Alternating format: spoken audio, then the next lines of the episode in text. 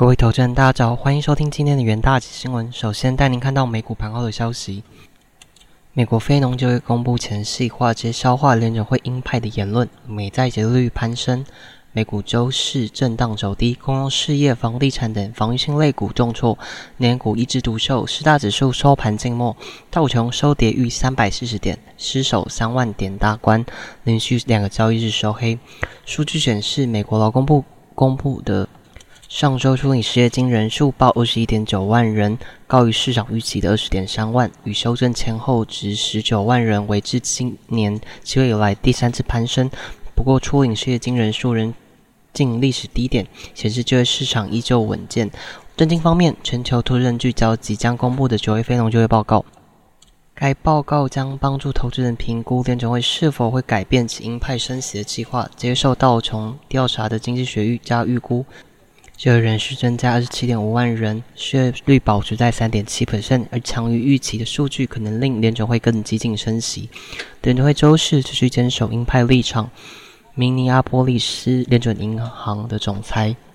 卡什卡利表示，联准会尚未完成降低通膨的任务，距离停止升息仍有很长一段路要走。芝加哥联准银行总裁伊凡斯预测，到明年春季，基准利率可能来到四点五到四点七五 percent。克利夫兰联准银行梅斯特也一再主张，劳动力市场依然火热，联准会持续应应持续升息。乌战争威胁欧洲陷入能源危机之际，印尼举行的 G 团体的峰会即将在下月登场。美国总统拜登除了有意与习近平会面，拜登也在周四透露，不排除在 G 团体期间与俄罗斯总统普京会面。接下来带您看到能源市场的新闻。原油期货周四连续第四个交易日上涨，布兰特原油期货价格收登一个月最高点。前日 OPEC Plus 同意十一月起减产两百万桶一日。尽管如此，分析师仍指 OPEC Plus 周三宣布的减产消息，事实上能对全球供应量产生多大影响？石油输出国组织及其盟国 OPEC Plus 周三同意至十一。月起减产两百万桶一日，创下二零二零年创下以来的最大减产的程度。施耐德电器全球研究分析经理表示，美国官方严厉批评此措施，因为俄罗斯原油出口面临西方长权协调价格上限的威胁，而该局很大程度上被视为俄罗斯的胜利。由于俄罗斯出口可能在短期内下降，OPEC Plus 适时的减产令俄罗斯得以守住其市占。然而，与往常一样。OPEC Plus 减产要在短期内后仍有效支撑市场，市场将需看到成员国跟进减产，但这对 OPEC Plus 较小型成员国来说向来是一大挑战。分析师团队预期，OPEC Plus 此取对全球供应链的实际冲击可能不到一定减产规模的一半。摩根斯丹利的策略分析师预期，OPEC 成员国将减产的程度幅度将低于配额削减所暗示的数量。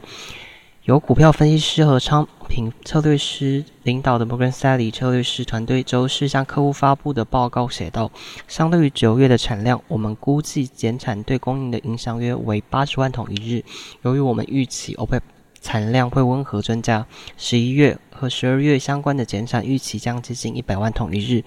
白宫周三声明表示，拜登总统对 OPEC。短视尽力做出削减产量配额的决定感到失望。声明也指出，美政府将持续执行先前宣布释出的战略石油储备，且拜登将持续酌情指导战略石油的储备发布。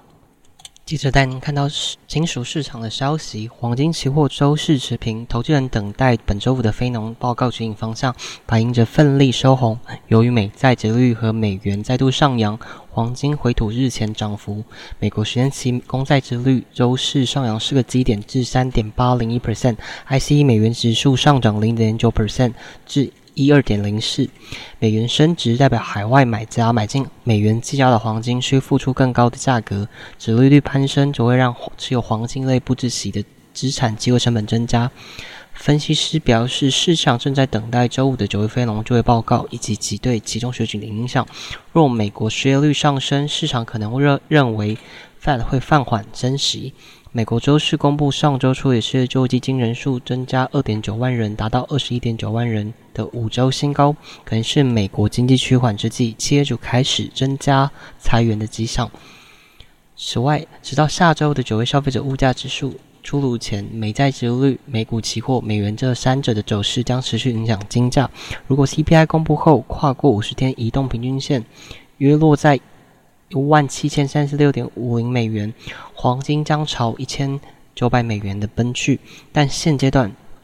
该分析师认为，黄金最近把今年的底部建立好，也就是在九月二十六日触及的每盎司一千六百三十三点四零美元，这是二零二零年。有四月以来的最低点，他们说，但因为市场在燃起央行不太可能跟鹰派的期待，黄金可能从今年低点反弹，关键价位是八月高点的一千八百一十九美元。若存站上这个价位，就技术面来看是个多头信号。接下来带你看到三分钟听股期的部分。首先带你看到智邦期货，受惠于资料中心、AI、五 G 以及边缘运算等。网通设备需求持续畅旺，就像近期零组件持续缓解及资料中心高阶四百 GBE 交换器附近量产之阶段，智邦九月合并营收达七十三点四八亿元，月增十四点九五 percent，年增四十二点五七 percent。远大企研究团队认为，在零组件缺料情形下及客户需求稳定。智邦第四季营收渴望持续成长。十月六日，智邦期货上涨一点四 percent，期价延续高档震荡的走势。再来带您看到华通期货，因苹果 iPhone 十四新机拉货易注，华通九月合并营收为七十六点一四元，月增五点九三，年增十九点三 percent，创下单月历史新高。除手机订单畅旺之外，华通同时具备卫星通讯题材。出货持续放量，带动公司加动率提升至高档。元大企研究团队认为，由于客货拉货力道强劲，华通今年扩增软板十 percent 至十五 percent 的产能，重庆厂区也持续扩增新产能，公司营运展望乐观。十月六日，华通期货下跌零点一 percent，接下维持震荡走高的格局。再带您看到强势股期大力光期货，受惠于苹果 iPhone 十四系列新机畅销，带动大力光九月至结营收达五十一点零三亿元，月增十五 percent，年增二十二，累计前九月营收为三百三十二点八五亿元，年减幅。度缩小至一点八四 percent。元大企研究团队认为，根据日前苹果所公布的供应链名单，大力光仍是苹果手机镜头的主力供应者。苹果手机畅旺，有利公司营收成长。十月六日，大力光期货上涨四点五六 percent，期价连日上涨，越过短均。以上就是今天的重点新闻。下周同一时间，请持续锁定元大旗新闻。谢谢各位收听，我们下周再会。